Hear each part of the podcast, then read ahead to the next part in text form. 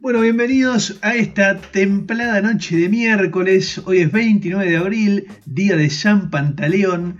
Y a mi izquierda tengo al pelado más hermoso del planeta Tierra, a una persona única en su especie, al peluca Lewis. ¿Cómo andás, macho de mi corazón? Bien, vos, peluca. Muy bien, boludo. Hoy un día muy lindo, tocó ahí después de unos días de lluvia medio nublados, así que levantó un poco y dio buenas vibras. Sí, jugamos un partido de fútbol hoy, día ayudó el clima claramente, ¿o no? ¿Cómo estás, Pela, dentro de la casa en la cuarentena? Lo llevo muy bien, eh, estoy en momento de entregas en la facultad, así que nada, adaptándome a este sistema y, e intentando cumplir de a poco. ¿Vos qué onda? ¿Cómo, cómo estuvo todo? ¿Cómo venís? Bien, bien, qué sé yo, ya eh, acostumbrado, este, viste, estoy como en un loop interminable, como todos básicamente y todas. Así que un poquito ya acostumbrado y, y tratando de, de meterle un poquito de salsa, pela. Y lastimosamente hoy nos va a faltar un poquito de salsa porque no lo vamos a poder tener al Gaby hoy acá en los micrófonos. Es verdad. Parece que nos va a faltar la voz del Gaby. Está ahí, está como escribiendo, está tirando sus magias de, de forma escrita, pero lo perdimos porque, bueno, al parecer yo tengo muchos problemas tecnológicos y eso causa daños colaterales. Es verdad, tenés razón. Pero bueno, macho, igualmente estamos todos tirando para el mismo lado y acá haciendo que esto sea posible. Yo me siento un poquito culpable, pero bueno, lo quiero mucho Gaby y le pido perdón. Lo sos. Gracias. Ahora sí, escúchame. Eh, ¿Cuáles son las noticias del mundo de la música de esta semana? Las noticias, la primera es que tenés una sonrisa impactante. La segunda que te puedo decir es que hace menos de una semana los Rolling Stones rompieron las redes sacando Living in a Ghost Town, una canción que habían grabado el año pasado y que bueno, calzó mejor que nunca para la etapa que estamos viviendo, ¿no? Qué lindo los Rolling, ahí regalito de cuarentena, ¿no? No, increíble. Y a ver, creo que, si no me equivoco, ojalá no esté pifiando, pero es eh, material estudio nuevo después de 8 años sin nada nuevo. Y la verdad es que lo escuchás y suena, pero suena como si lo estuviese haciendo, ¿cómo explicártelo? Una banda de pibes, no una banda de viejos de 70 años. Es increíble. Bueno, los Rolling son eternos. Son eternos, es tremendo cómo siguen haciendo música y todo, y, bien, bien a la altura de, de, lo que supieron ser. También Pela se picó un poquito el queso gruyère. Al parecer, Paul McCartney tiró unos tiros diciendo que los Beatles eran mejor que los Stones. Y Mick Jagger respondió de una manera concisa diciendo, fíjate cuál llegó a llenar estadios y a seguir junta y cuál no. Y bueno, parece que quedó ahí en el aire una pica interesante. Mirá vos, ¿eh? Yo hubiera esperado de McCartney, que es un tipo sabio de la música, ahí, que no, que no entre en el beef y que, que se quede ahí de su lado bien, respetando y, tirando para todo, con todos con la misma, ¿no? Así que sí, se, picó el beef. Eh, no sé si fue la intención de Paul, pero bueno, viste que cuando nombran algo tuyo es difícil no responder, viste. Eh, Obvio, sí. Así bueno, se armó esa y también tenía una para decirte que es el aniversario, lastimosamente, eh, de la muerte de un, de un querido músico, Mick Ronson, que fue quien fue el guitarrista de Ziggy Stardust y en The Spider from Mars, que hablamos en el capítulo de David Bowie, y pasaron ya, si no me equivoco, es, sin 40, años creo de la muerte de Mick Ronson se cumplen. Eh, debería chequearlo. que en paz descanse, ¿no? Sí, Mick, gran guitarrista y una de las grandes razones por las cuales eh, Bowie la pegó como la pegó en cuanto a lo musical. Es verdad, sí, sí. Eh, Bowie no, no, hubiera sido lo mismo sin la ayuda ahí de, de todo su séquito. Sin duda, sin, a ver, no estamos acá sacando ninguna grandeza, solo diciendo que Mick Ronson tocaba la guitarra muy, muy bien. Listo. Claro. Sí, yo tengo también para contarte una noticia que me gusta, porque viene del lado de, mi querida Oasis, relacionada a Noel Gallagher, que contó que en esta cuarentena encontró ahí un, cassette, una grabación de un tema que se llama Don't Stop, que era una canción así perdida, y que lo iba a publicar hoy mismo a la noche, en teoría, ¿no? O sea, es miércoles 29. Vos decís que mientras estamos grabando Bajo Rancho, puede dropearse, puede salir una canción inédita de, de Basis? Ojalá que sí, espero. Yo estoy muy ansioso para ver qué sale de eso. Linda data, pela. ¿eh? Linda data. Y también tengo una más del lado así solidario y la música, porque Bon Jovi, que tiene dos restaurantes de comida, eh, los decidió abrir con todo esto de la cuarentena para poder entregar comida gratis a la gente que está ahí en necesidad. Un fin solidario. Eh, mira lo Bon Jovi. ¿Qué comida hace, sabes? Buena pregunta, no sé qué comida hace. No sé. Eh, pero bueno, está bueno, o sea, más allá de qué comer le guste o no a la gente, el gesto y estar comprometido ahí, como todos tenemos que ser, uno con el otro. Eh, perdóname, Pela, ¿estás para hacer un pequeño aplauso para Jovi? Me parece muy bien, vamos, eh. estas son las actitudes que si cada uno aporta desde su lado, pueden empezar a hacer pequeños cambios para el bien. Es verdad eso. Ahora, Macho, me gustaría ver cómo anda esa máquina del tiempo, la tuya, que es muy uh. versátil y tiene distintos sonidos, pero quiero ver cómo anda hoy. Ok, ok, a ver. Se rostizó pela la máquina, no está en sus noches, pero viaja.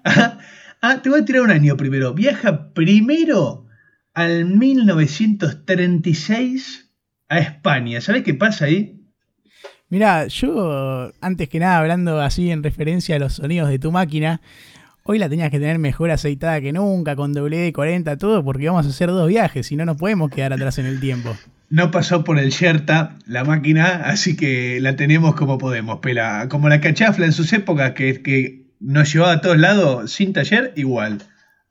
Bueno, es gauchita la máquina, ¿no? Sí, sí, nos lleva a todos lados, siempre. Bueno, ¿y qué pasa? ¿Por qué estamos ahí a fines de los 30 en, España, no?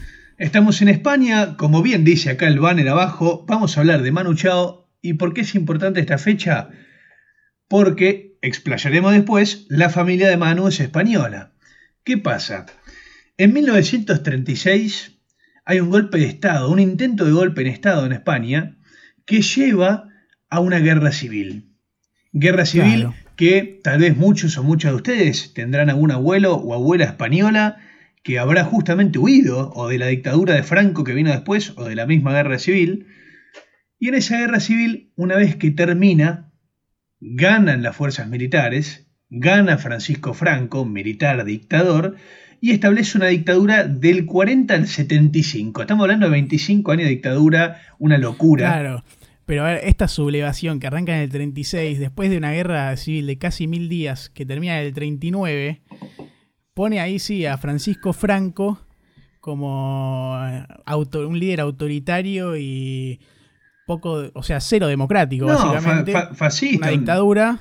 claro. Un tipo que fue. Al mando de, del país de España. Exactamente. Un tipo que fue avalado por Benito Mussolini y Hitler. Un tipo eh, con ideología fascista, eh, racista, el tipo eh, extremadamente liberal económicamente y básicamente una persona que reprimió en muchos aspectos culturales también a España. Y generó... Vos nombraste también a, a Hitler, a Mussolini. Es un momento en el que en Europa se está dando así el poder de la extrema derecha. En muchos países era una dictadura militar que no fue por elecciones democráticas. Como que el continente estaba infectado un poco del autoritarismo. Exacto, nacionalismo, a resaltar nuestras banderas por las de los otros, eh, somos una nación fuerte. Todas pavadas que en esa época llevaron a muchos países a muchas eh, etapas nefastas, por así decirlo. Bueno, fue a partir de esto que se empezó, o sea, estamos ahí en puerta de lo que fue la Segunda Guerra Mundial, del 39 al 45. Exactamente, o sea, una vez que termina, termina la Guerra Civil, empieza la Segunda Guerra Mundial. Sí.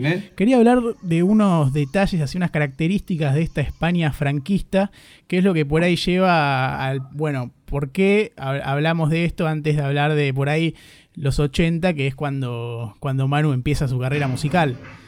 Eh, en ese momento, en España, o sea, existía un fuerte odio hacia el comunismo, lógicamente, por el franquismo. Había solo un partido político único que era la Falange Española Tradicionalista, los, otros partidos eran ilegales y tenían que ser clandestinos.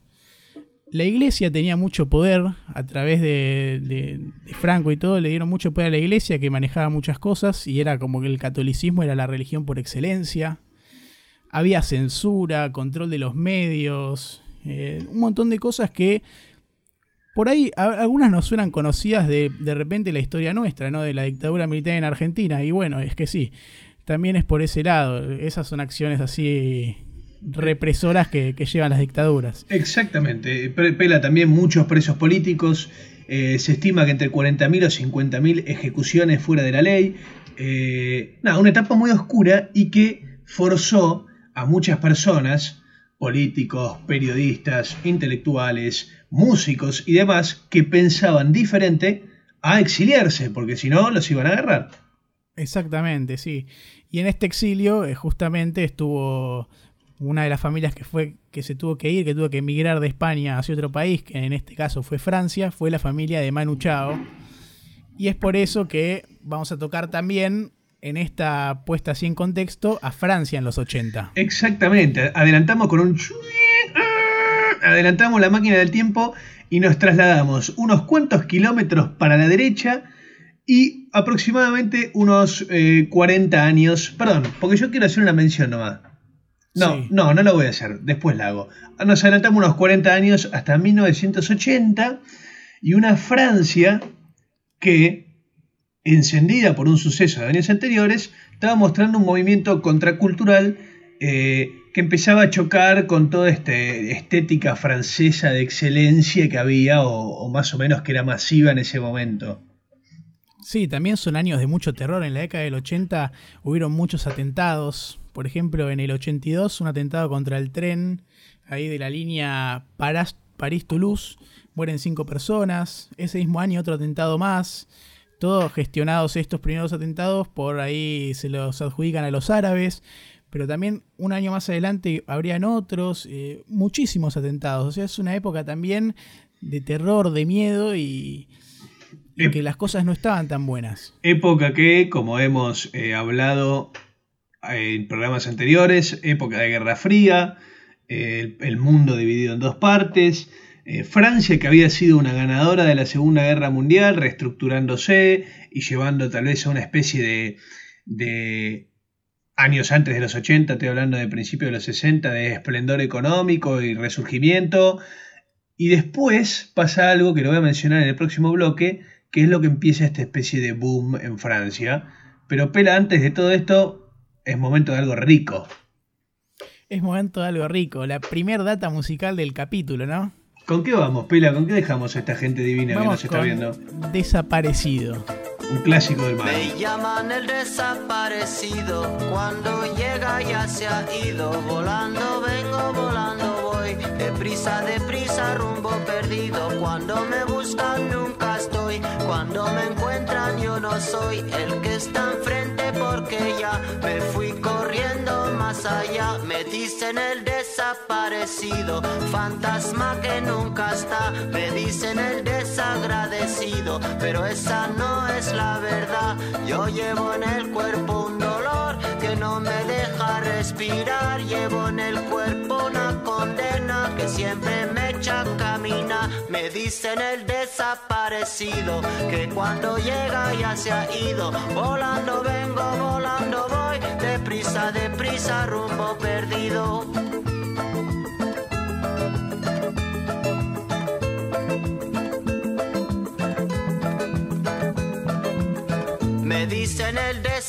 Desaparecido, fantasma que nunca está. Me dicen el desagradecido, pero esa no es la verdad. Yo llevo en el cuerpo un motor que nunca deja de rolar. Llevo en el alma un camino destinado a nunca llegar.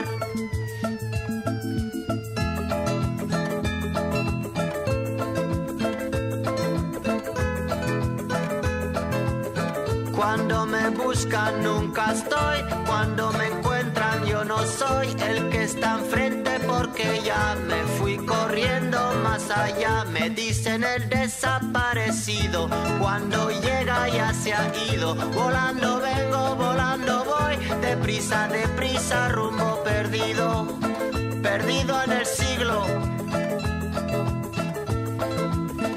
perdido en el siglo, siglo XX. ¿Cuándo llegaré? ¿Cuándo llegaré? ¿Cuándo rumbo al 21? ¿Cuándo llegaré? Me llaman el desaparecido, perdido en el siglo. ¿Cuándo llegaré? ¿Cuándo llegaré? Me llaman el desaparecido.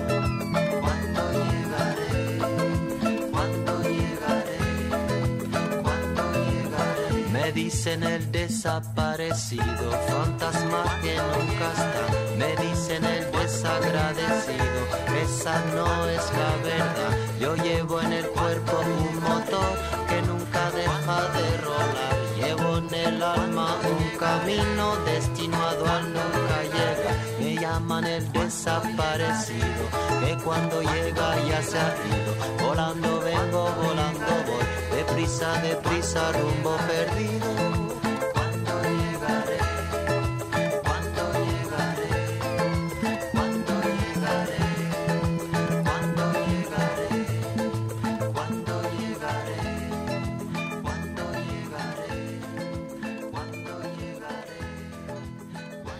Así sonaba, como les anticipó Mati, un clásico de Manu Chao ahí de su primer álbum como solista, clandestino, eh, desaparecido. La verdad que es un temazo. ¿Vos, Mati, qué, te parece?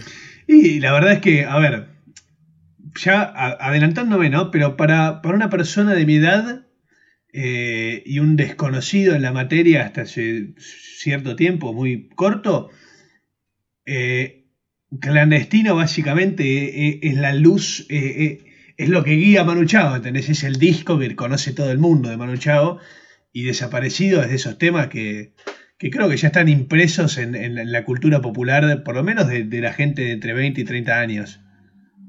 Sí, es verdad. Y ahora sí, vamos con las formalidades antes de arrancar un poco en la historia. José Manuel Arturo Tomás Chao Ortega, un nombre largo, ¿eh? Más conocida como Manu Chao. Ahí está, José Manuel Arturo Tomás Chao Ortega. Mirá vos, por Dios, Cristo. Nació un 21 de junio del año 1961 en París, Francia. Nació en París porque, como contamos antes, su familia se tuvo que ir de España por el franquismo. Es más, te voy a ser un poquito más específico. Nació en Sevres, que era un suburbio de París, pero era el suroeste, era un poquito más afuera. Ahí en esa localidad nace Manu Chao y acá, para cuando empecemos a, arrancar a contar, bueno, estamos hablando que su padre, no sé si lo mencionamos en el bloque anterior o no, Pela, es un famoso, va, famoso, reconocido periodista y escritor español, ¿sí? El señor Ramón Chao. Y el hermano de Ramón Chao, o sea, el tío de Manu, era José Chao Rego, que era un escritor y un teólogo español también muy conocido. O sea, se, cría en un ambiente de bastante lectura, cultura, arte y conocimiento de, materias que tal vez otras personas no tienen desde chico. Claro, y su padre, como dijiste, Ramón, era escritor y periodista, y justamente el periodismo era una de las ahí doctrinas que estaban más censuradas por, la dictadura. No tenía, no podían expresarse si no era con la bajada de línea que le tiraban, no, no se podía decir otra cosa. Exacto, exacto. Huye, como contamos, huye el padre, va a Francia y justo en los primeros años de vida de, de Manu. Perdón, Macho, perdona que te interrumpa. ¿Sabías que huyen y uno de los motivos de los que, por los que se tenían que ir es porque justamente el abuelo de Manu había sido condenado a muerte dentro de, de ahí en la brevedad antes de que se vayan? Y bueno, veían que se estaba poniendo todo un poco turbio, que no se las veían muy bien para el futuro. Y dije, bueno, nos tenemos que ir de acá porque si no, somos boleta. Buen dato, buen dato no tenía lo de la condena del abuelo.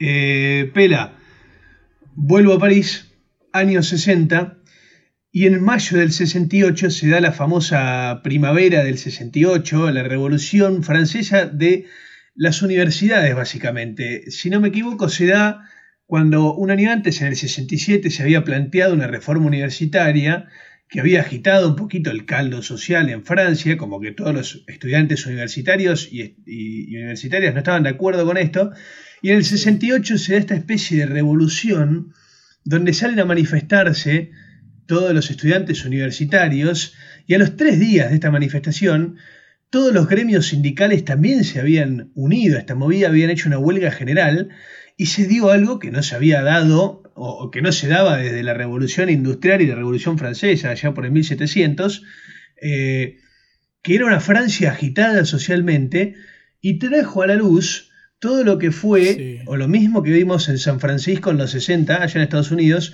que era esta nueva eh, eh, forma de ver las cosas de los jóvenes, las nuevas sexualidades, las libertades, eh, el cambio de estilo de vestimenta, más derechos. Han nombrado Swinging in London, ¿no? Exacto, pasó a ser un Swinging in Paris, ponele. En Paris. El movimiento feminista tomando más valor, eh, más personas declarándose a favor eh, de la, perdón, a favor no, en contra de la discriminación racial.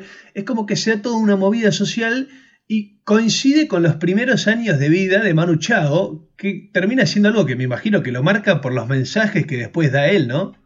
Claro, porque él transmite mucho en sus letras, por ahí no es que son letras abstractas o, con sentidos más banales. él intenta siempre transmitir un mensaje político y social eh, en lo que hizo y lo que, lo que hace.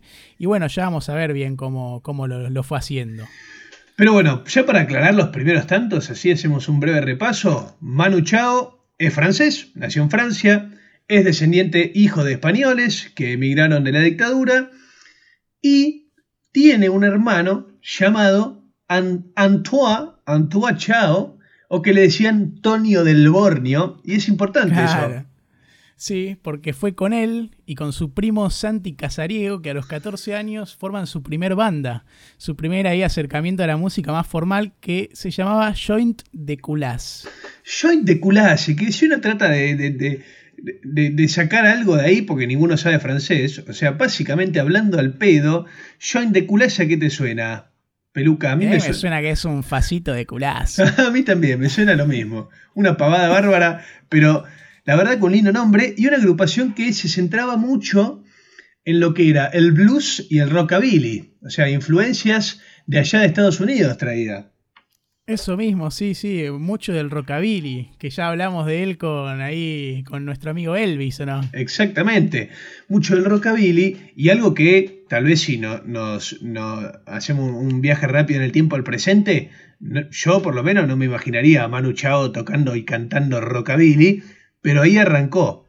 Y está muy bueno porque es una constante en la carrera de Manu Chao el cambio de ritmo, la mezcla de ritmos, la fusión. Eh, es como una esponja, ponele, Manu es una esponja que absorbe de los lados donde va y después lo imprime.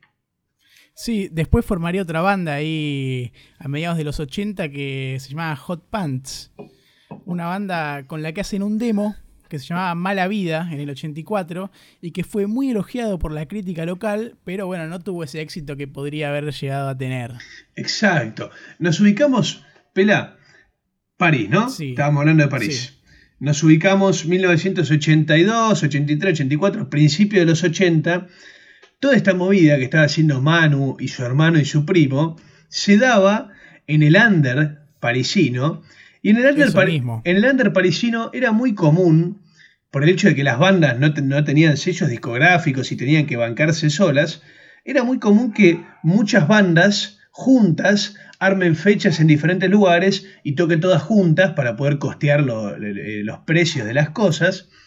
Y, también, era la forma del under de subsistir y no, no pinchar. Exacto. Y eso también generaba que haya mucho rejunte de bandas y mezclas y, y back to backs y y de repente uno que está cantando en una banda, de repente se sube con la guitarra y toca en la banda de otro, ¿entendés? Porque había esta camaradería entre las bandas de Lander que, que no, claramente no se veía en el mainstream de la música parisina.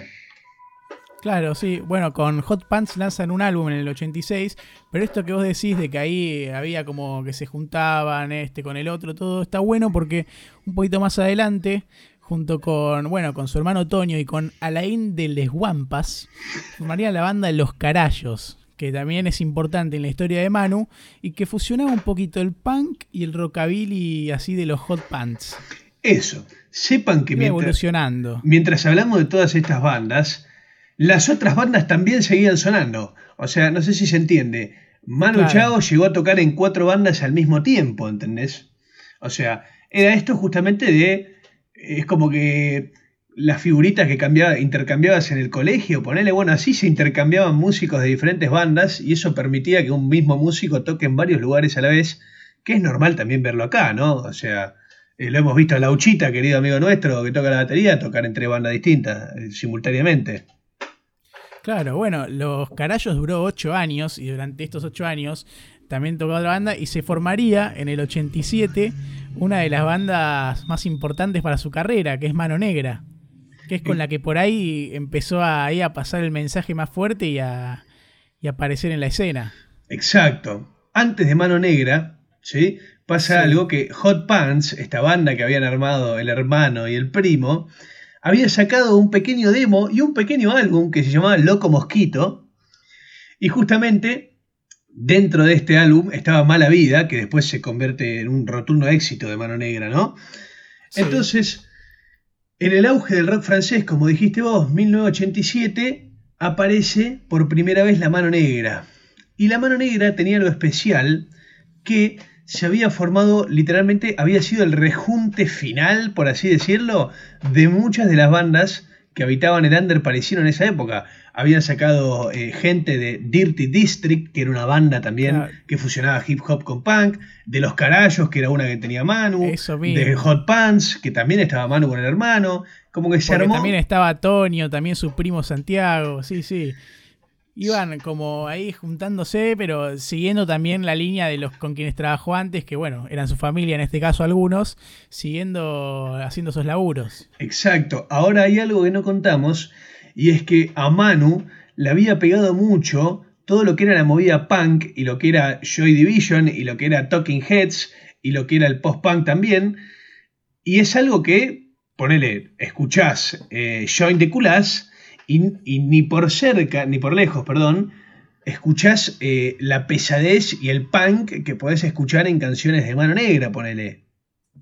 Es verdad, es más y por ahí si te pones a escuchar un álbum de Manu como solista y un álbum de Mano Negra, decís son dos cosas distintas. O sea, más, más que la voz de Manu por ahí la, reconoces, obviamente, pero son estilos distintos y por ahí, no te voy a decir que opuestos, pero que, que iban por otro lado. Ahora, Pela, ¿sabes por qué Mano Negra? Porque, ¿Por qué Mano Negra? Porque encima Mano Negra después termina convirtiéndose en un famoso logo, o sea, es como un casi un grito de revolución Mano Negra. Mano Negra, hay muchas versiones sobre el por qué el nombre. Voy a contar las dos más eh, fuertes y básicamente después decirles cuál es la real. ¿sí? Primero, supuestamente existía en la época previa a la Guerra Civil Española un grupo de campesinos vascos ¿sí? que estaban reclamando por sus derechos en, las partes rurales de España y el, gobierno de ese entonces, para tratar de justificar la represión que tenía hacia esos campesinos, decía que eh, había un grupo terrorista llamado Mano Negra que estaba dentro de toda esta movida rural de la, de la zona del País Vasco que quería quedarse con el poder. Bueno, una pavada, esa es la primera versión de por qué Mano Negra, porque más o menos se veían asemejados con este, ¿cómo es? No me sale la palabra, con este grupo. Y la otra es por, que es la más real, que es una, historieta ¿sí? de Rousseau, un escritor, que le ponía mano negra a un grupo justiciero eh, que había en América del Sur. Y bueno, justamente agarraron, esta es la verdadera, agarran esta, este grupo creado por este escritor llamado Mano Negra y lo ponen con la famosa mano negra encima de una bandera, crean este símbolo y así sacan su primer demo, perdón, su, primer sencillo. O sea, de una forma u otra, del significado que sea el primero que dijiste o el segundo, de las dos formas es un significado ya político, o sea, es transmitir un mensaje, que es lo que les anticipamos de Manu.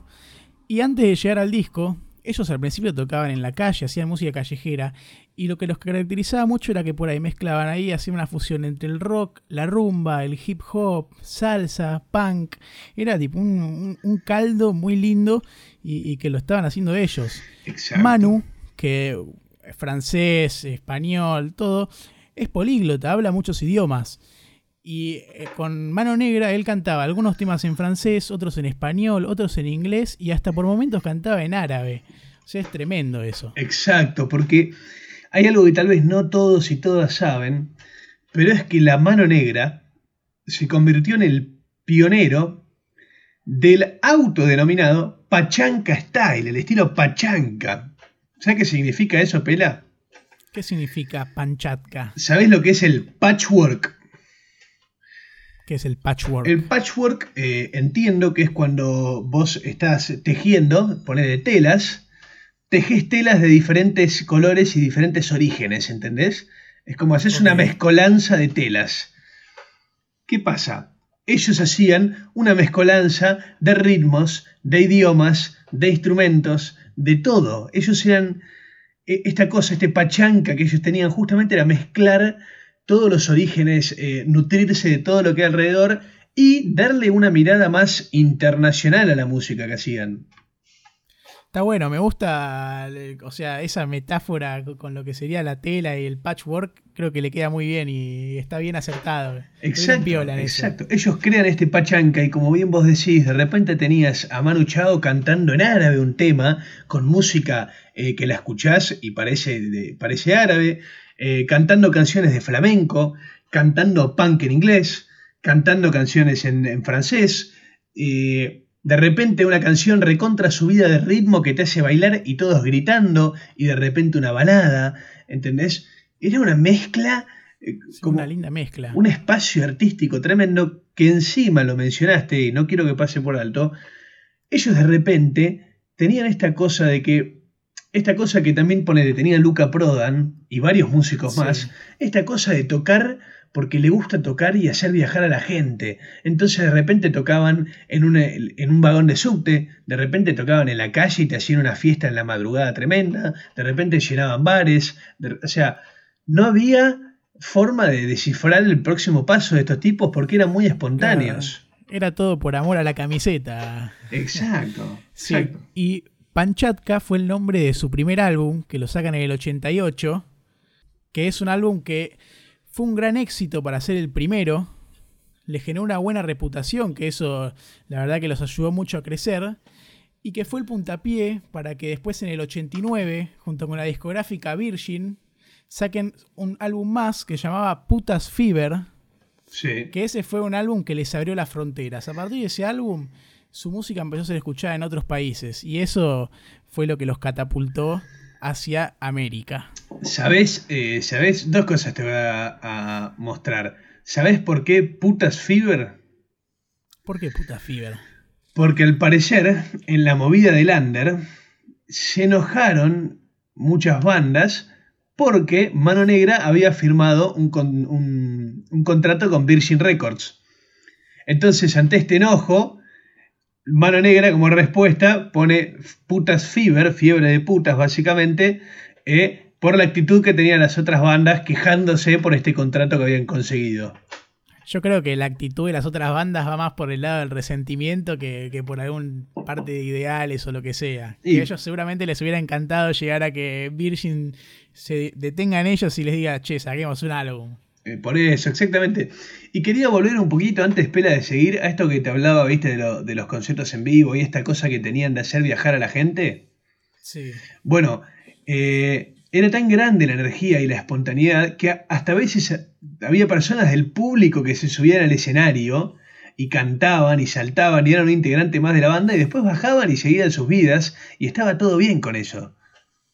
Claro, sí, es que ellos inspiraban unas vibras muy buenas y por más de que por ahí por momentos su música era pesada, ellos eran unos pacíficos bárbaros, o sea, eran buena leche. Exacto, eran, eran buena leche y tenían esto de que no hacían diferencias en cuanto a esto. Si vos podés subir y aportar arte, subí que no te vamos a frenar. Claro, va. Bueno, con este puta Fever fueron reconocidos por un crítico estadounidense que dice, son lo mejor que salió de Francia desde Brigitte Bardot y se convirtió en una de las bandas de Lander más importantes de Europa. Ok, perfecto. Es que lo que tenía, y es lo que, a ver, es, tal vez lo más difícil de hacer entender a la gente de lo importante que fue, es que estamos hablando de una banda de Lander de París que cantaba eh, canciones en español, en árabe, que hacía música latina, que hacía música francesa, que hacía música árabe. O sea, Era único, era ¿entendés? Era, único. No, había, no había otra cosa así dando vueltas. Eh, sí, ponele. Va, después voy a ir a eso, no, no, me quiero enredar. No había otra cosa de ese estilo dando vuelta en ese momento en Europa, ni en Estados Unidos. No, es verdad, eran muy únicos. En el 91 iban a lanzar King of Bongo, otro álbum más, que era más del palo del rock y que era mayoritariamente cantado en inglés. Y esto a ellos les facilita, les permite hacer una gira por Estados Unidos telorando a Iggy Pop. Sí, es verdad, es un buen dato, que aún así ellos no terminan sintiéndose cómodos en Estados Unidos. No, no le sacaron la ficha al negocio, creo que lo sintieron medio careta y, puede ser. Pero les sirvió para darse cuenta de algo. Exacto, les, antes de darse cuenta de algo, también quiero decirte que King of Bongo, el disco que mencionaste, es una especie de, los discos, es como el incomprendido. ¿Viste que cada banda tiene un incomprendido?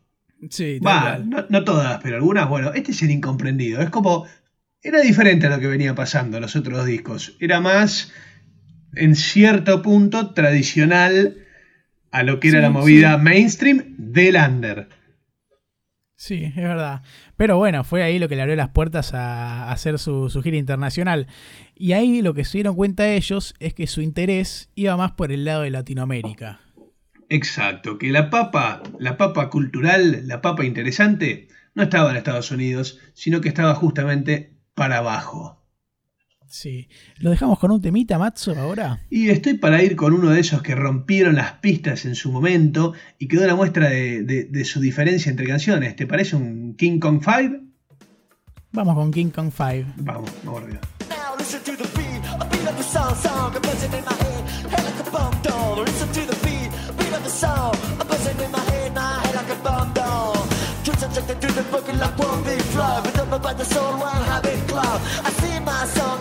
I'm burning up with a put ass fever. Beat, beat, beat of a song, song, you're buzzing in my head, head, head like a bomb down. Listen to the beat, beat, beat of a song, song, you're buzzing in my head. Tweets and trust to the boogie line. Tweets and trust to the boogie line. Tweets and trust to the boogie line. King Kong. A beat of a song, song, buzzing in my head, my head like a bomb dome. Listen to the beat buzzing in my head, my head like a bomb. We're standing alive with a King Kong five, through the King Kong drive on the cabinet boogie. What's the matter with me?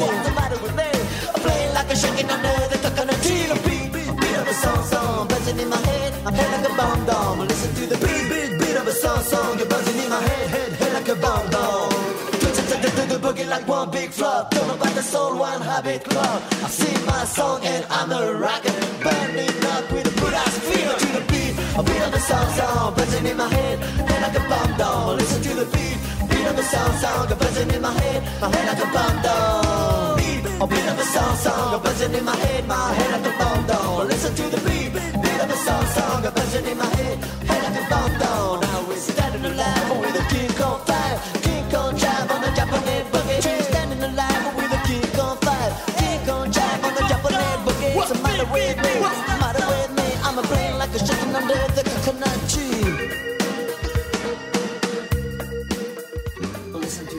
Bueno, estamos de vuelta y escuchamos lo que fue King Kong 5 y ese beat medio Movidito. Sí, movidito para bailar un, un punchy medio hip hopero más o menos, ¿no? Sí, hip hopero, es verdad, a mí también me dio sensación y la verdad que un temazo. Un buen tema, cortito, conciso, al pie, para bailar, me gusta. Sí, te me adelantaste igual, porque era otro tema el que teníamos planeado ahí sí, sí. para este bloque. Y lo hiciste ahí hacer malabares a Gaby, que no te puede putear porque no lo escucha nadie. Generó un quilombo, claro, la gente no lo escuchó, hubo ahí unas puteadas, creo que escuché algún, algo que se revoleaba por ahí, pero bueno, me confundí, cosa que pasa. Sí, pero bueno, ahora estamos en el 92, que es un año importantísimo. Ellos estaban en, en América, y estaban empezando a gestionar algo, una serie de giras por Latinoamérica que iban a estar muy copadas porque alquilan un barco y el objetivo de este barco era justamente tocar en distintas ciudades costeras así portuarias de Brasil, Venezuela, México, Santo Domingo, por todos lados. ¿Sabes qué pasa? Es muy loco porque cuando ellos van a Estados Unidos, ¿sí? Eh, y van a presentar eh, King, King of the Bongo, Después viajan por Perú y Ecuador ellos, ¿no? Y empiezan a hacer conciertos gratis en, las plazas y, en ciertos estadios. Y como que se impactan justamente con Latinoamérica, con toda esta diferencia de, riqueza y pobreza, eh, con toda una cultura muy rica, pero que no tiene tal vez eh, una cultura que tal vez conocía eh, o lo que triunfaba era el rock comercial y no los sonidos propios de esos lugares. Y como que vuelven allá, vuelven a Francia y, se quedaron mambeados. Se quedaron mambeados, empezaron a darle eh, vueltas a la cabeza con la idea de de alguna forma conseguir viajar allá y poder llevar toda su música, ¿no? De vuelta y de una forma que sea gratuita para la gente. ¿Sabes lo que hacen? Se ponen a hablar con el gobierno francés, empiezan las tratativas. Mirá lo que es que un grupo de anarquistas, básicamente, pero. Claro. A ver, bueno, después nos podríamos poner a hablar de qué es el anarquismo, pero bueno. Un grupo de anarquistas que, justamente por el buen. por, el, por la linda acción de llevarle algo. Eh, arte. a otras personas en una situación de desigualdad, hacen las paces con el gobierno francés, hablan y consiguen unos subsidios, ¿sí? Para poder comprar un barco, arreglarlo, ¿sí? El barco que lo denominaron el Cargo 92. El Cargo 92, sí, sí. Arreglarlo y viajar con ese barco durante más de cinco meses y pasar por Colombia, Venezuela, República Dominicana, México, Cuba, Ecuador, Brasil, Uruguay y Argentina. O sea, es una locura, Pela. ¿Cuándo viste que una, banda. Experiencia, una experiencia de vida increíble, además, más allá de la música y de lo que los haya enriquecido a ellos en, el ámbito musical. Qué experiencia increíble viajar por toda Latinoamérica en barco, parando en distintas ciudades a gusto y además tocar, hacer, hacer la cosa que les gustaba y hacerlo bien. Una locura, Pela. O sea, ¿qué banda se consigue un barco, lo refacciona y viaja cinco o seis meses tocando que, a ver, volvamos atrás en esa época, ponele, estamos hablando del 92. Eh, era una época donde no te venían muchos artistas a Latinoamérica, al menos que le des una torta de plata y le llenes un estadio Maracaná, básicamente, como fue el caso de Queen en Brasil, o como fue Frank Sinatra acá, que le, pagaron una torta de guita. Eh, no era normal. Y estos tipos se consiguieron un barco, refaccionaron, viajaron para acá, tocaron gratis en todos los lugares y lo loco es que músicos y productores del tamaño de Gustavo Santolaya, eh, de, de, toda la banda de los fabulosos Cadillacs y demás, te dicen que justamente la gira del Cargo 92 fue un antes y un después en el rock latino. Eso, me gustaría que, que ahondes más en ese tema, porque tenés buena data de, qué fue lo que, lo que significó para la música en nuestro continente. Y, la verdad que está muy bueno lo que dicen los artistas. ¿Qué puedes contarnos? Habíamos hablado en el capítulo anterior de Sumo de que Argentina, eh, hasta la dictadura, incluyéndola, tenía toda una movida de rock eh, tradicional. Te digo tradicional en el sentido de que estamos hablando de rock psicodélico hasta cierto punto. Eh, y rock eh, combativo para enfrentar justamente esta opresión y fue la bandera de resistencia en la música. Después, como contamos, vino Sumo, eh, vino Virus, vino Soda Stereo, empezó a darle otra, otra movida musical, por un lado reggae, punk, por el otro lado un pop y un rock eh, mucho más masivo, por así decirlo, como fue Soda. Pero de repente estaba toda la movida que le gustaba eh, mezclar sonidos de, toda Latinoamérica con rock, pero que no tenía mucho lugar. La verdad es que no tenía mucho lugar en, las agendas de, las discográficas, de, la masividad de oyentes. Y de repente llega este barco proveniente de Francia, de Europa, del primer mundo, eh, cantando canciones con ritmos latinos, y eso fue como... A traer una idea muy linda y original. Exacto. A ver, si bien la idea existía acá y existía bandas que tocaban básicamente rock con ritmos latinos, no tenía, no, estaba esa banda que viene del primer mundo a avalar lo que estás haciendo, ¿entendés? Es como fue el, fue el centro, el centro a la cabeza de Palermo adentro del área, ¿entendés? Fue lo que necesitaba el rock latino justamente para de repente volverse conocido internacionalmente. Claro, y la clavaron al ángulo. No, la clavaron al ángulo, fue un furor, un montón de personas que, que no habrían tenido forma de, pagar algo así, lo pudieron ver justamente por este espíritu que tenía Mano Negra de eh, hacer viajar a la gente, compartir lo que nos gusta hacer, compartir la música. Básicamente el espíritu que más nos gusta a nosotros, Pela, en, en, en artistas, básicamente. Sí, después iban a bajar del barco e iban a pasar a tren, ¿o no? A hacer eh, una especie de, gira parecida, pero en tren llegando ahí a, lugares más selváticos en los que por ahí nunca había venido una banda. Exacto. Y, a poder hacer su presencia ahí. ¿Cómo fue eso? A ver, empieza a darse de a poquito el fin de Mano Negra porque, a ver, todo este viaje de 5 o 6 meses a muchos de la banda los, agotó físicamente. Decilo, Macho, tu palabra se empezaron a dar rispideces eh, dentro, dentro de la banda. Justamente todo este viaje del cargo 92 fue muy agotador, eh, Mano Negra no paraba de laburar, y en el 93 hacen algo increíble para mí, eh, o sea, bueno, te iba a decir, se podría escribir un libro, se escribió un libro, pero... Te interrumpo un segundo para también agregar que a ver, em, había rispideces, estaban los primeros así roces y también eran a veces 12, integrantes en la banda por momentos, por momentos 8, era mucha gente. Claro, claro, porque... Y es normal que pase. Hay algo que no contamos y, ahí estuvimos mal.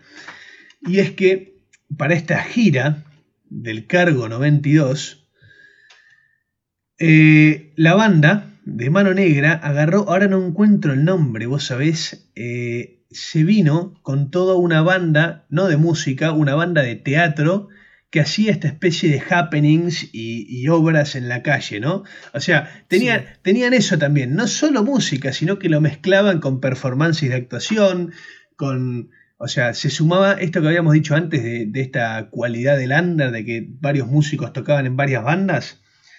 Bueno, esto se mantenía y viajaron en el cargo 92 con toda una compañía de actores y cuando llega el momento de esta gira que vamos a contar ahora por las tierras colombianas, también, también fue con varios integrantes que no, no, eran parte eh, inicial del proyecto, pero que se sumaron y Mano Negra los, los adoptó, ¿no?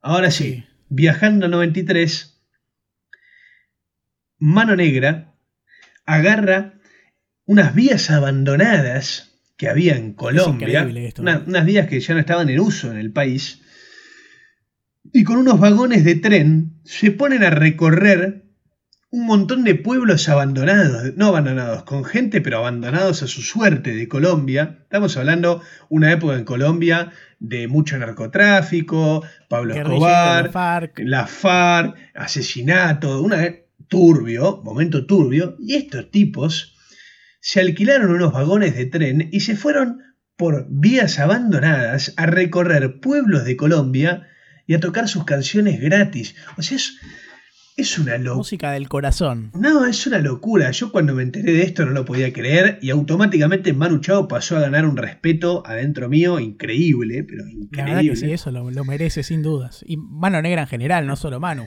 Exacto, Mano Negra en general, claramente. Y para ese viaje, para este de Colombia, le invitan a Ramón, al padre de Manu Chao, el periodista, para que viaje con ellos y documente el viaje. Y bueno, él escribió un, escribió un libro que se llama La mano negra en Colombia, un tren de hielo y fuego.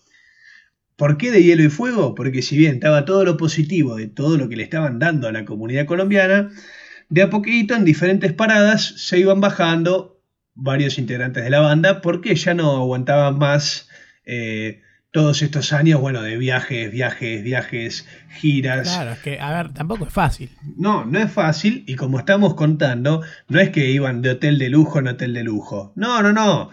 Eh, un barco eh, para toda la banda, acomodado por ellos y unos vagones de trenes en unas vías abandonadas. O sea, no estamos hablando de comodidades todo gratis, la mayoría de las cosas, muchos shows y todo lo hacían gratis, entonces los lujos, las comodidades para ellos, o sea, no era fácil encontrarlos. Por ahí, qué sé yo, paraban en un lugar y el que estaba ahí a cargo se copaba y los alojaba, algo así, pero más allá de eso, si no, no, no tenían mucho más de, forma de, de poder estar subsistiendo. lo gracioso, detalle, ¿no? Que, este, estos, estos vagones de tren, que los nombraron el Expreso de Hielo, era un circo rodante porque habían vuelto a viajar con, estos, con, esta banda de, actores y actrices que, le gustaba eh, la espontaneidad, básicamente. Tenían un dragón que lanzaba fuego y una máquina de nieve artificial. O sea, vos igual imaginate, ponete los pies de un chiquito colombiano o una chiquita colombiana en un pueblo abandonado a su suerte, porque las vías de tren que llegaban a ese lugar estaban abandonadas, que de repente llegue unos vagones de tren con entre 30 y 40 eh, franceses, europeos, algún que otro latinoamericano, con un dragón de fuego y una máquina de nieve artificial a tocar la música que tocaban. O sea, se comían un viaje. Y era música no convencional también. Claro, estamos hablando de 1993, no había internet, menos en esos pueblos, o sea, no había nada, ¿entendés? Y que lleguen estos tipos, era, era, pero totalmente fuera de la realidad, ¿entendés? Sí, en el 94 iban a sacar un álbum más, que sería el último de Mano Negra, así como anda, que se llamó Casa Babylon. Exacto. ¿Y sabes quién estaba en Casa Babylon? ¿Quién estaba en Casa Babylon? Fidel Nadal. El gran Fidel Nadal. Exacto, Fidel Nadal. Eh, y no me acuerdo, creo que había un argentino más, ahora no me sale el nombre, mal, mal por mí. Pero bueno, ya la formación no era la misma, porque como mencionamos, un par se habían bajado en medio de toda esta movida del tren y habían abandonado. Pero eso no era lo que importaba en Mano Negra, porque Mano Negra era más un proyecto que otra cosa. Entonces se sumaron otras personas y grabaron Casa Babylon, que justamente es uno de los álbumes que más eh, influenció a la música latinoamericana de ahí en adelante, porque era esta mezcla bien marcada de Latinoamérica y el rock y el punk y el flamenco y todo lo que ya traía Mano Negra de allá. Claro, porque imagínate todo lo que ya o sea, a nivel musical, todo lo que sabían hasta antes de hacer la gira y todo eso, y todo lo que adquirieron pasando por todos esos lugares remotos y cosas nuevas, también que invitaban a veces a músicos de los distintos lugares donde hacían parada a, que toquen con ellos, todo, todo eso fue como ahí un enriquecimiento que los hizo sacar un álbum que, que ya era muy linda data. Ya para la persona que está viendo y conocía a Manu Chao más o menos así y podía llegar a tener ciertos prejuicios, que se borren, porque este tipo, con toda la banda de Mano Negra, hicieron cosas que no hizo nunca nadie en ese sentido. O sea, una banda que tenía renombre internacional, que tenía giras en Estados Unidos, que era famosa en Europa, viajando en barco primero por toda Latinoamérica y después en, un, en una línea ferroviaria abandonada por Colombia para darle música a pueblitos de allá. O sea, el rey. El rey. Bueno, el 94 sacan el álbum, se separan y después siguieron tocando, siguió tocando Manu con algunos de los miembros de lo que fue Mano Negra bajo el nombre Radio Bemba, porque por disputas legales no podían seguir usando el nombre Mano Negra. Y ahora también empezaría otra etapa en la carrera y en la vida de Manu Chao, que es su etapa solista, y que sería un cambio de lado, pero rotundo.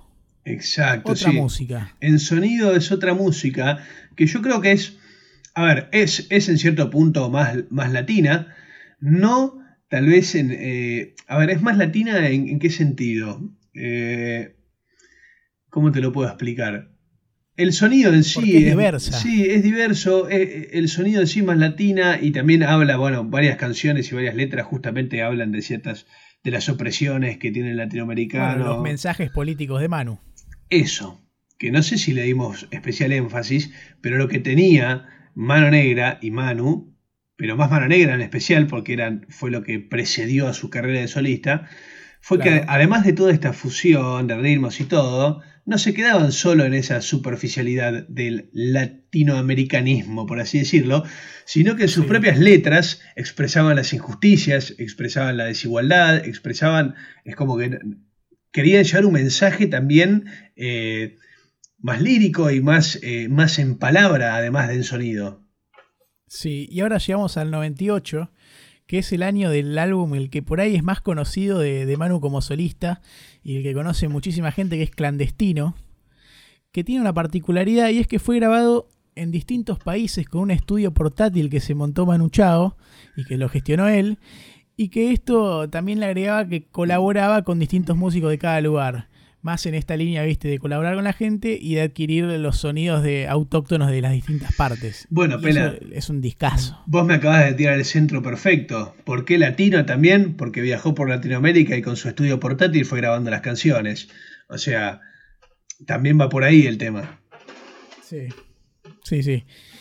Eh, en esta etapa se lo veía más que nada cantando en español, si bien por ahí inclusive en clandestino lo ves, hay momentos en los que tira algo en francés, pero ya estaba dándole más al español y bueno, lógicamente es porque él estaba más enamorado de, lo que era Latinoamérica.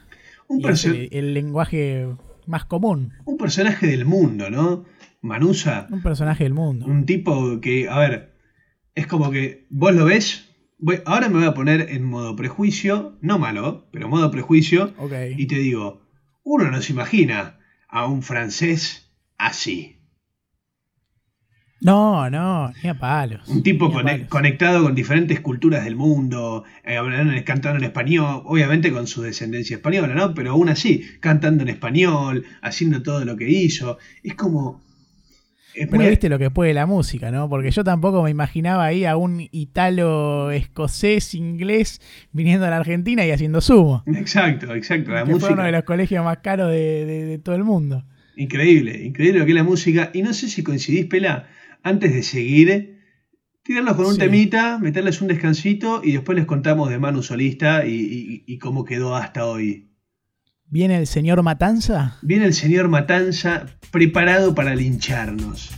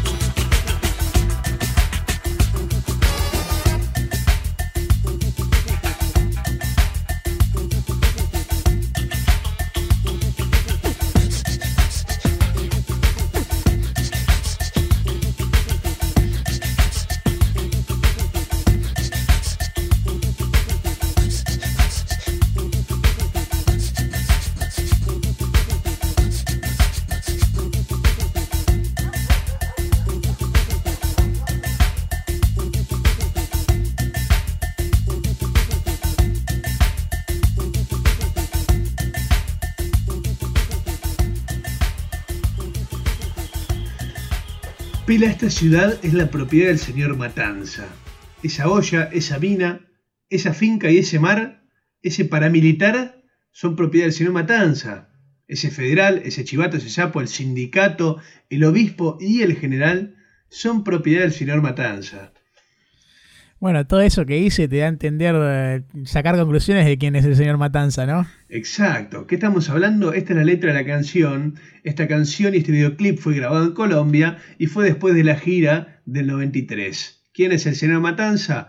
Pablito Escobar y su banda de narcotraficantes que eran justamente dueños, y bien lo escriben en esta canción, de todo lo que era el pueblo y de todos los políticos, obispos y todos los sectores. En ese sentido se comprometían con las letras y un par de franceses te estaban cantando justamente lo que estaba pasando en un pueblo de Colombia. Sí, me gusta esto que sonó, que es de mano negra, lo que escuchamos recién, que viste que es como un poquito más murguero, más así carnavalesco, ¿no? Eh, yo me, me, encantó el negrito bailando, metiendo unos pasos ahí en el videoclip, un crack. Sí, la verdad que sí. Nos fuimos al corte hablando de clandestino.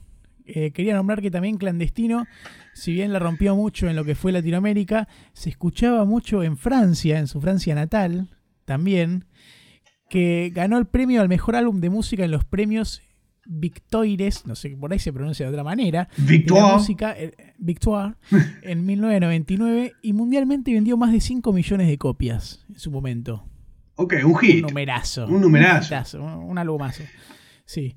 Su próximo álbum, en el 2001, iba a ser Próxima Estación, Esperanza, que fue un trabajo grabado ya con una banda un poco más estable, porque él, viste, como dijimos antes, tenía ahí como un set de grabación portátil, entonces iba también incorporando otros músicos de, las distintas tierras en las que iba, esta vez fue como una banda un poco más fija, y para muchos no llegó a ser lo mismo de clandestino, cosa que yo no estoy de acuerdo, para mí es un discazo, pero lo que estaba bueno es que seguía yendo por ese lado y respetando un estilo eh, particular, que por ahí es algo que no vimos tanto en la historia de Manu con Mano Negra o con sus bandas anteriores, que era más una, mixtura distinta.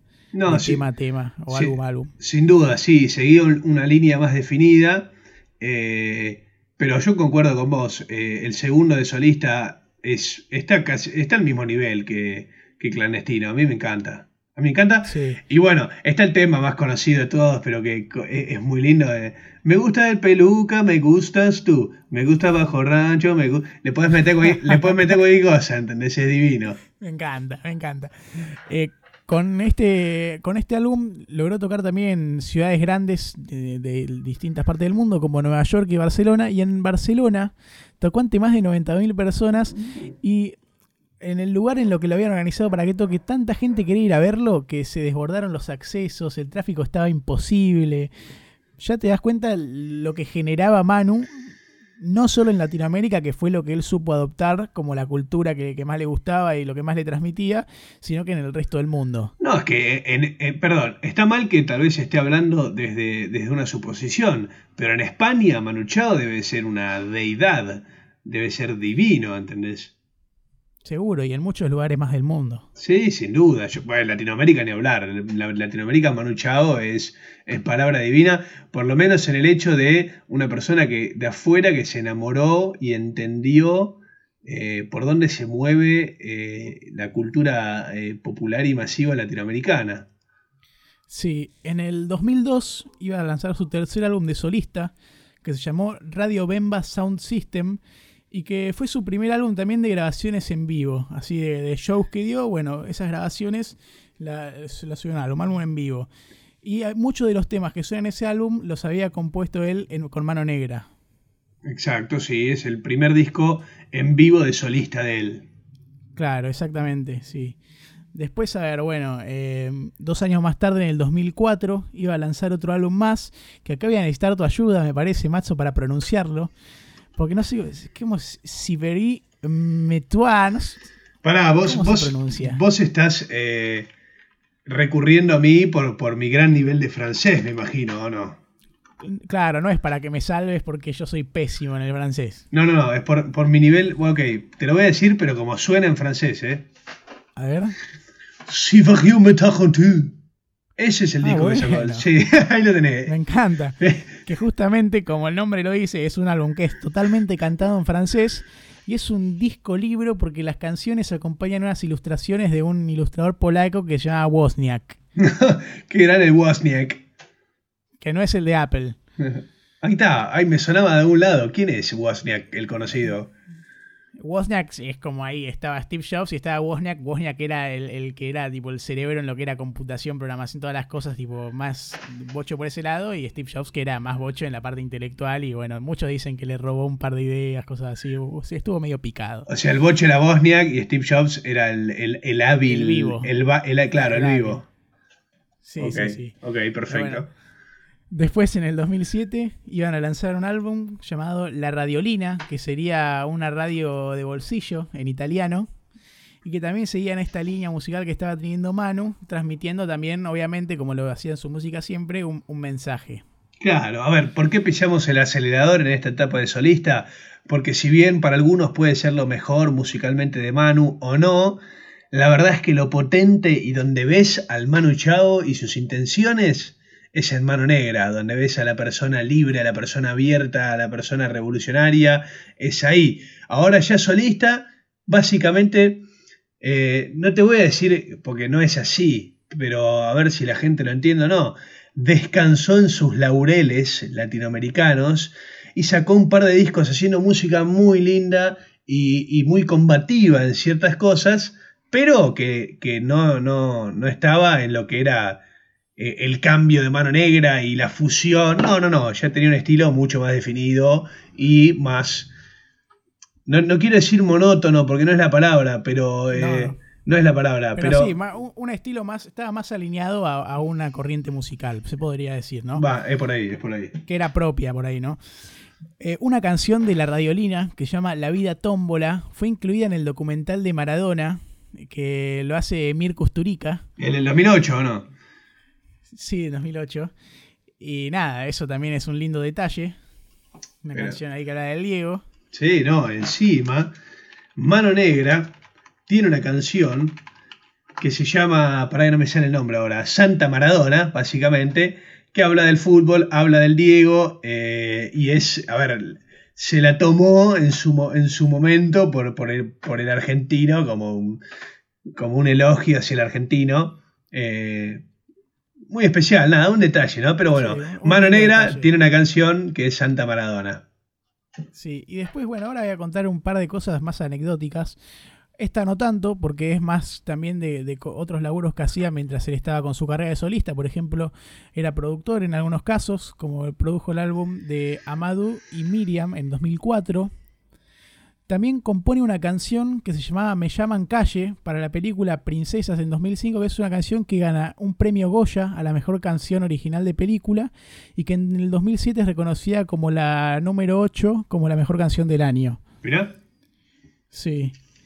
Y después, bueno, esta sí, por ahí es más anecdótico y creo que la verdad es desafortunado porque lo que le hicieron ahí no, no está muy bueno, que es que la empresa de Metro de Madrid le hizo una denuncia a Manu Chao en 2001 por utilizar en el álbum Próxima Estación Esperanza el sonido ahí, ¿viste? Cuando hablan en el subte que decían Próxima Estación Esperanza, algo, así. Bueno, le hicieron una denuncia a Manu por eso y tuvo que indemnizar económicamente a los dos locutores a los que hablaban de, eso. Pela. Una pavada, la verdad. Pela, ¿sabés qué voy a hacer? Mirá, eh. Quiero que me esperes un segundo en vivo. La gente está escuchando en Spotify. Me estoy levantando a buscar esto, eh. Mirá, eh. A ver. ¿Qué está haciendo el macho? Se paró, se dio vuelta. Se busca, claro, se pusieron la gorra, exactamente. ¿Cómo puede ser? Un tipo que le dio tanto a la cultura española, me va a venir, qué, qué locura. Sí, y también sufrió una especie de ataque político porque dicen que en 2009 fue investigado por las autoridades de migraciones de México porque se pronunció en contra del Estado mexicano y lo quisieron hacer responsable de los disturbios que hubieron en Atenco en el 2006 en San Salvador de, bueno, San Salvador de Atenco donde murieron dos personas y 113 campesinos fueron sentenciados entre 75 y 115 años de cárcel. Eh, nunca es culpable el que da el mensaje de revolución. Nunca es culpable nadie en la revolución. Ok. okay. Escúchame, escúchame. Tengo algo para contarte. Hablé con Tati, un amigo, el Tacho, creo que lo hemos mencionado en varios capítulos. Que fue a ver el año pasado, en noviembre, a Manu Chao al Teatro Flores, junto al Joti, a la Rola y un par de amigos más. Eh, me mandó, hoy le dije, che, Tatso, mandame un, audio contándome qué onda la manusa, cómo fue verlo, cómo estuvo. Ah, antes de que cuentes eso, ¿te acordás que vos y yo mandamos mail ahí a, la prensa de Manu Chao para ver si conseguíamos que nos acrediten para hacer el bajo rancho de Manu Chao el año pasado? Exacto, no nos acreditaron. No nos dieron bola, pero bueno, lo hicimos igual. No nos dieron bola, pero acá estamos. Es más, se los voy a mandar a decir, aún así se los hicimos igual porque nos encanta Manu. Eh, pero bueno, volviendo, me mandó un par de audios, casi tres minutos hablando, contándome lo zarpado que fue, la energía que tiene Manu y su banda, que es lo mismo que decíamos en Mano Negra.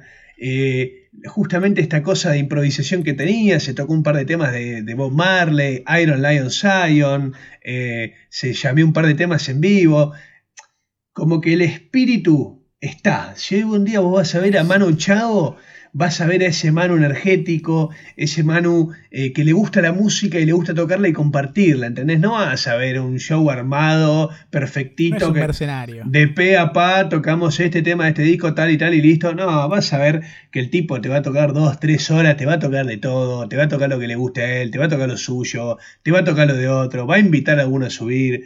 Es, es ese estilo y me encanta. Sí, no sé vos, pero yo me quedé con muchas ganas de verlo, así que ojalá que vuelva ahí dentro de no mucho. Yo también. Bueno, igual con esta actualidad del coronavirus y todo, la verdad que no tengo ni idea de lo que te estoy hablando. Estoy para que se clave un virtual igual. Pero ¿sabes qué? Me pasa esto, ponele. Yo no soy de escuchar en el día a día Manu Chao. Eh, no lo elijo en mis prioridades, no lo elijo ni en mi top 10, ¿eh? Pero si me decís, hoy en día eh, ¿A quién te salir de, la cuarentena? ¿A quién te gustaría ir a ver en vivo? Tengo tres bandas. Entre esas tres, o personas, entre esas tres está Manu Chao, sin duda. Sí, yo también. Eh, vos dijiste, viste, a ver si hace alguna movida así con, lo de la actualidad del coronavirus. Hay unas sesiones que está haciendo que son las Coronarictus Smiley Killer Sessions. así que quien quiera ahí tener un poco de data del Manu, aproveche que, bueno, seguramente están en YouTube, no sé, pero. A ver, decímelo, decímelo, decímelo de vuelta. ¿Cómo es coronavirus qué? No, no, Corona Rictus Smiley Killer Sessions. Ok, Corona Rictus es como el recto, el recto anal, o sea. El, el, corona, corona recto. Eh, corona Rictus. Sesiones de sonrisas de sonrisas asesinas. Ok. Killer Sessions. Ok, increíble. Ahí lo tiene la data que pasó el peluca para estar actualizados con Manu Chao virtualmente. Así es. Y ahora sí llegamos al momento del programa Matzo, en el que hablamos un poco de nuestras sensaciones personales con la música de, los artistas, todo. Esta vez no vamos a tener la opinión de Gaby, la opinión certificada y y valiosa de Gaby. Pará, espera, pará, te interrumpo. ¿Te, te, parece hacerlo sin la opinión de Gaby? A mí como que me deja un vacío espiritual muy grande. A mí también, la verdad que me falta eso. Ahí. O sea, lo quiero hacer nada más para saber tu opinión, porque me, importa, pero, pero es como que sin, sin la de Gaby siento que falta algo. Sí, falta la voz de la experiencia. falta la voz de la sabiduría. Claro, una voz certificada. Ahí, Ahí lo escuchamos, ve, qué lástima. Nosotros lo escuchamos al Gaby y no puede pasar. eso, y nos dice el Gaby por cucaracha que él lo fue a ver a Manuchado, así que le estamos teniendo mucha bronca. Y le estamos bronca y admiración a la vez y, tristeza, tristeza por no poder compartírselo. Pero bueno, Pela. Envidia sana. Seguí con lo tuyo, ¿qué estaba diciendo? No, te quería consultar a vos, ¿qué sensaciones te da la música de Manu? Pasando por ahí un poco desde el principio eh, tomando en cuenta Mano Negra eh, y, su carrera como solista. ¿Qué te gusta más? ¿Qué, te genera? Bueno, siendo un, eh, no sé qué soy, millennial, centennial, no sé qué, qué, coño soy, la verdad que nunca me enteré, pero siendo una persona de unos casi 25 años, te digo que siempre conocí a Manu Chao por clandestino, que una vez investigando me cambió por completo la imagen que yo tenía. Yo tenía la imagen de Manu Chao que de pedo sabía que era francés, eh, cantando clandestino, que me gustaba, pero que no era algo que escuchaba todos los días. Y dije, este debe ser un caretón más, alguien que debe estar choriceando ahí con la cultura latinoamericana como tantos otros. Me puse a investigar, me puse a estudiar y, terminé, después de todo esto, dándome cuenta que Manu Chao es una bestia, es una bestia, es auténtico, es del palo, y pocas personas me caen tan bien en el mundo musical como él.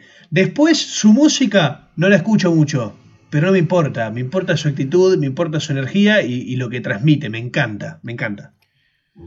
Bueno, muy lindo lo que decís. A mí también me pasó que conocí a otro Manu Chao, que por ahí lo tenía más ligado a, la parte solista, a clandestino, igual que vos. Eh, y bueno, y sus otros discos, Próxima Estación Esperanza, pero no conocía nada de Mano Negra, la verdad. Y cuando empecé a investigar me llegó una sorpresa muy linda, conocí una banda distinta que por momentos suena más punkera, por momentos, viste, va cambiando, pero que tiene mucha buena data. Me lo enriquece más eh, eh, escuchar esa música sabiendo todo lo que hicieron, las giras que hicieron ahí, viste, como si fuera un vivac viajando por Latinoamérica, en tren, en barco, como que está muy bueno eso y, una vez que sé eso, escuchar lo que hicieron a partir de eso, la verdad que te hace escucharlo de otra manera. Me encantó eh, investigarlo a Manu, creo que lo voy a empezar a escuchar más seguido porque además me genera muy buenas vibras ayer estaba paseando ahí al perro, a Polito, y e iba escuchando a Manu y, viste, iba por la calle alegre. Poquito tiempo igual, ¿eh? Pero bueno, eh, nada, me gustó mucho. Fue un, gran hallazgo, mano negra para mí. Aunque por ahí, si me das a elegir la música de él, me gusta más, porque por ahí es más chill y tiene otras vibras, la, etapa solista. Pero tiene, muy buena data ahí, mano negra. Me gustó. Ok, me, encanta. Estaba a punto de decir, ¿y vos, Gaby? Me lo meto de canto. Eh, bueno, para todos quienes nos están viendo y escuchando, primero, gracias. Segundo, ojalá se hayan enterado de las cosas que nos enteramos nosotros cuando, cuando lo estábamos investigando. Y si ya lo conocían, ojalá les haya gustado y le hayamos hecho justicia. Yo desde mi lado me voy a despedir porque a veces siento que la mejor voz que pueden escuchar para irse a dormir o a hacer lo que vayan a hacer es la de este peluca hermoso que tengo a mi izquierda. Así que desde mi lado los saludo, le digo que los y las quiero mucho. Le mando un saludo a Gaby que no va a poder responder para ustedes. Eh, le mando un saludo a Nati que está ahí atrás con Gaby. Un saludo al Facu que pasó por acá. A todos quienes nos están viendo y a todas. Gracias y los dejo con el más lindo del condado. Bueno, muchas gracias Max, a vos también. Nos veremos la semana que viene en otra edición de Bajo Rancho, veremos de qué será el capítulo. No me quiero despedir sin hablar de las redes. Nada, quien quiera seguirnos en Instagram y Twitter somos arroba Bajo Rancho. También puedes seguir en Las Rocas, que el Instagram es en Las Rocas, conté al final. Y pueden ver en YouTube muchos videos ahí también de los dos podcasts. Muchas gracias por escuchar el capítulo de hoy. Ojalá que les haya gustado tanto como a nosotros, si lo conocían o no que hayan podido ahí recibir data de la buena. Fuck you, Mark. Arranquen los que nos ven en los lunes, los que nos escuchan los lunes por, por ahí la metodología del podcast en Spotify, que arranquen muy bien la semana y a todo el resto, sea el día que sea o lo escuchen cuando lo escuchen. Gracias, buenas vibras, buena música. Perdón, eh, perdón, antes, dos cosas. Primero, les tenemos que una, una canción y después de, decir la canción, tenemos que mandar el saludo más importante. Tenemos que mandar, sí, y, otro saludo más quiero hacer. Eh. Le quiero agradecer también a mi sobrino, al Ferre, que fue quien nos tiró ahí la data de, che, ¿por qué no hacen de Manu? Y la verdad que nosotros agarramos al toque. Gracias, Sobri. Chesterfield. Y le queremos mandar un mensaje al reptiliano más odiado del condado, que hoy la verdad se quedó pillo ante nuestra forma de laburar. No pudo hacer nada al respecto. Mark Zuckerberg, fuck you. Fuck you, motherfucker. Fuck you, Mark Zuckerberg. Y ahora sí, los dejamos hasta la semana que viene. Los vamos a dejar con un lindo tema, con alegría y mala vida. Y que, que anden muy bien. Saludos, gente. Gracias. Mr. Music.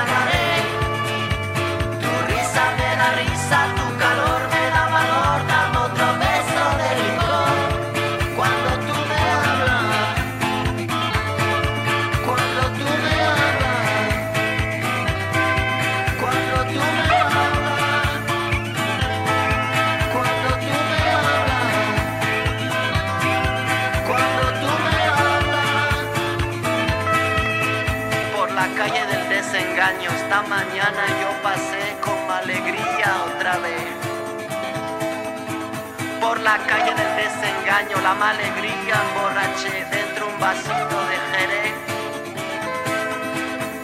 Aliviame María, aliviame, dame otro beso de jerez, mañana te lo pagaré.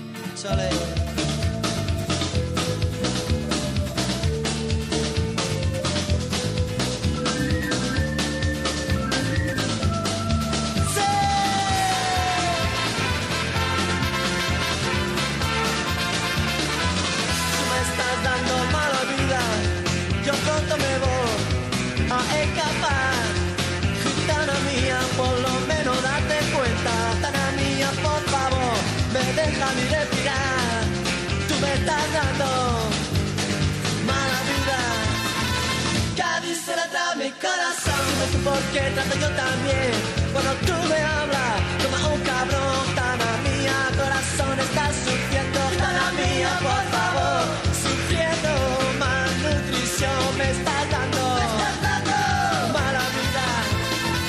Cádiz se la trae mi corazón. Dime tú por qué trato yo también.